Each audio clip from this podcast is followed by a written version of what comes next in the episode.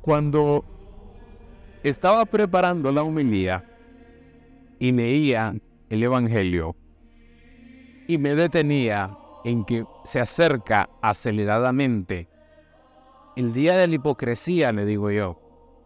El día 14 de febrero sí te quiero mucho, besitos de chocolate, tarjetitas de Winnie Pooh, tarjetitas de Dora la Exploradora, de Amor te quiero, Cupido flechado, lo que, lo que quieran.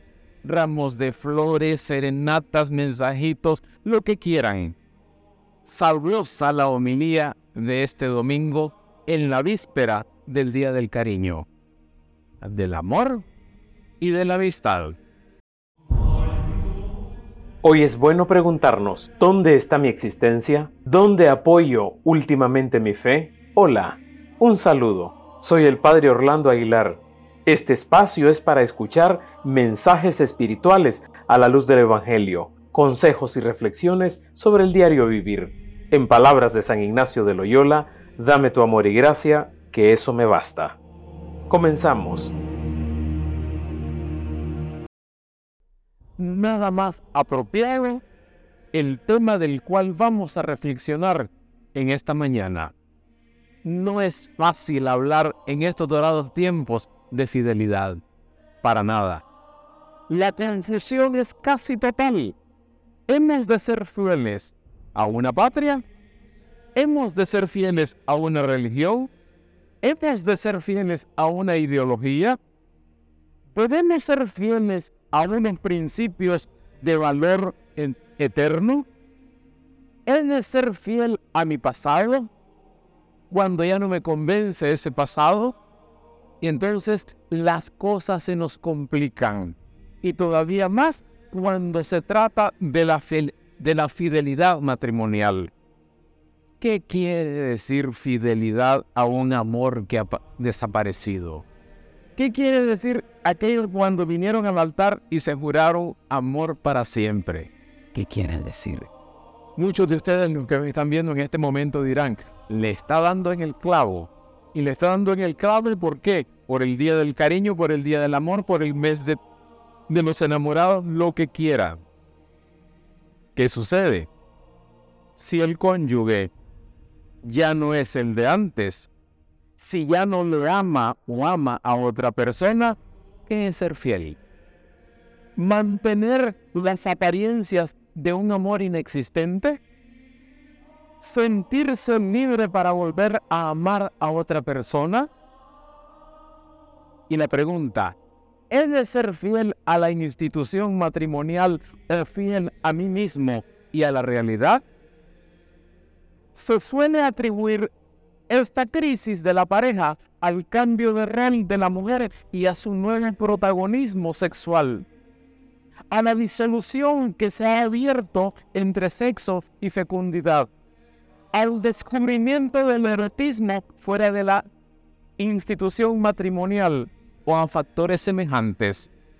No deberíamos, sin embargo, olvidar otro dato fundamental una sociedad moderna marcada por cambios profundos y acelerados está generando en las personas inestabilidad, deseo de vivir solo el presente, miedo a todo compromiso de carácter duradero. Y no son pocos los que se sienten más o menos así.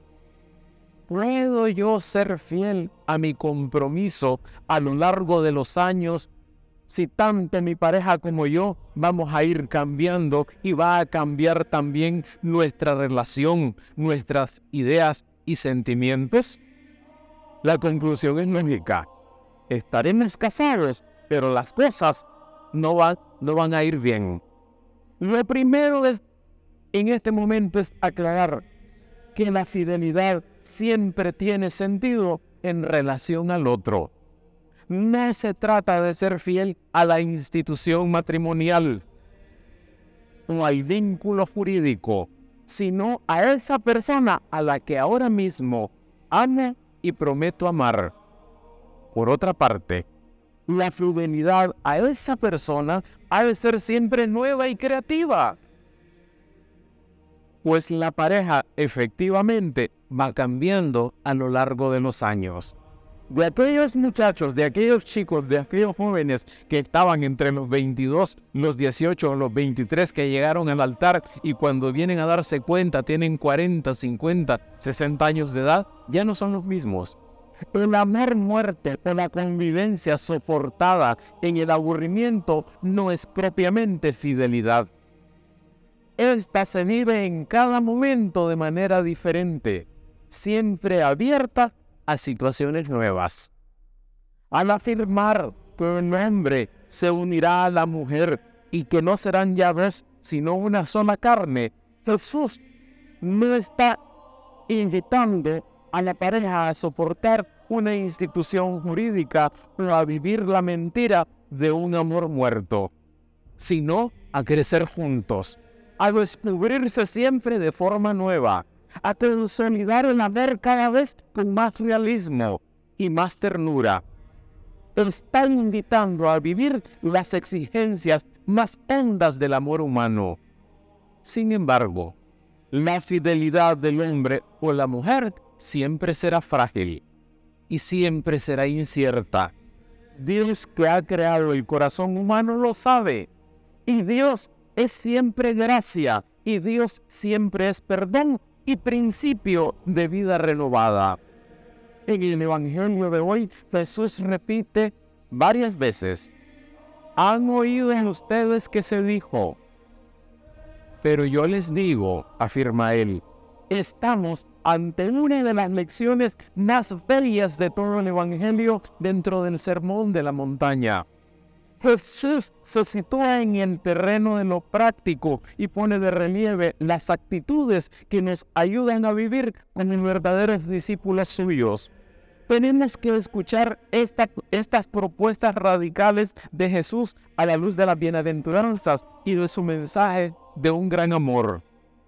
En primer lugar, Jesús nos propone liberarnos de las violencias en las relaciones.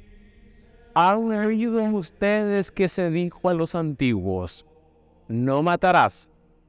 Pero yo les digo que todo el que se deja llevar de la cólera contra su hermano será procesado.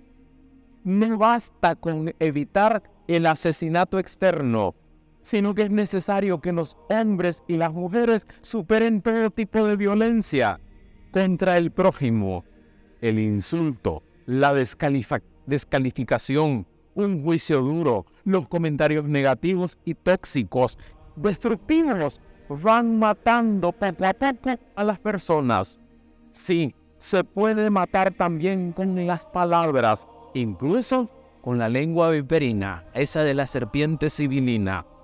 Jesús también propone abiertamente superar el dominio del hombre sobre la mujer en el sector de las relaciones sexuales. Han oído ustedes que se dijo, no cometerás adulterio. Pero yo les digo que el que mira a una mujer deseándola, las relaciones hombre-mujer, son una situación en la que Jesús nos invita a superar la ley. El desear Oigan bien, en desear en el verbo hebreo significa adueñarse con violencia. Donde le pertenece, es decir, apropiarse del otro y de la relación. Jesús rompe el esquema patriarcal y machista en que la mujer es propiedad del varón y es reducida a un objeto. En un mundo tan deshumanizado como el que nos ha tocado vivir, estas palabras de Jesús pueden resultar incómodas, ya que de hecho parecen ir en contra de la relación personal, tal como hoy se interpreta. Pero lo que Jesús nos quiere decir en definitiva es que las relaciones entre hombre y mujer sean vividas basadas en la libertad, en el respeto y en el amor. Paréntesis, no los celos, porque los celos son inseguridad y cuando comienza usted a celar con quién se fue, con quién habló, qué está pensando, qué dijo, ya está, ahí no vas, se arruinó todo. Sí, Jesús devuelve la dignidad a las mujeres. Él invita a un amor sin reservas, sin egoísmos y sin convertirlas en un objeto. En una palabra, Jesús está invitando a una fidelidad y a un amor que sea signo luminoso del mismísimo amor de Dios. Y Jesús, subrayando, pone de relieve la importancia de la verdad y de la autenticidad en nuestras relaciones. ¿Han oído ustedes que se dijo a los antiguos, no jurarás en falso? Esto es como cuando decimos, mira, te lo juro por Dios, hasta los dedos de los pies te hago las cruces y te lo juro que yo lo vi, que yo lo oí. Mentira. Pero yo les digo que no juren de ninguna manera. Digan simplemente sí y no. Cuando es no, quiere decir que las relaciones humanas a menudo se encuentran contaminadas por la mentira, la ambigüedad de las palabras, el doble sentido y lo más triste, la falsedad. Jesús nos llama a vivir unas relaciones humanas en la verdad y en la sinceridad del corazón. Nuestra palabra tiene que ser suficiente por sí misma. Como aquello cuando decíamos antes, tiene palabra, ese créele. Y en el Evangelio de este domingo, Jesús nos propone la superación de la escala de valores que regula nuestra sociedad y nos invita a amar sin medida como Él nos ama, como Dios nos ama. ¿Qué pasos de conversión me pide el Evangelio en este día? ¿A qué me comprometo de verdad? En esta celebración podríamos volvernos y contemplar el rostro de Cristo sufriente para decirle, Dios Señor, que Señor me quieres libre, libre para amar. Concédeme un corazón nuevo, que seamos testigos vivos de un verdadero amor y de una alegría serena. Y entonces aquí entra aquello. Danos un corazón grande para amar. Danos un corazón fuerte para luchar, que lo hicieron canción. Hombres nuevos, mujeres nuevas, creadores de la historia.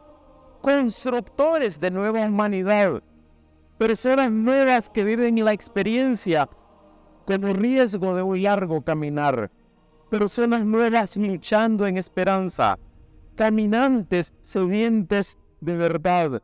Personas nuevas sin frenos ni cadenas. Personas nuevas que exigen libertad. Que el Señor Jesús, pues, les bendiga y que Él nos dé su amor y gracia, que con eso nos basta.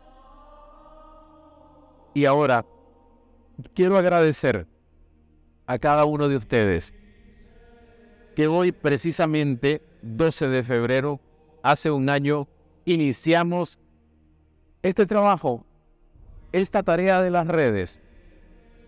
Más o menos estamos a punto de llegar a los 80 mil seguidores en Instagram, en Facebook y en YouTube.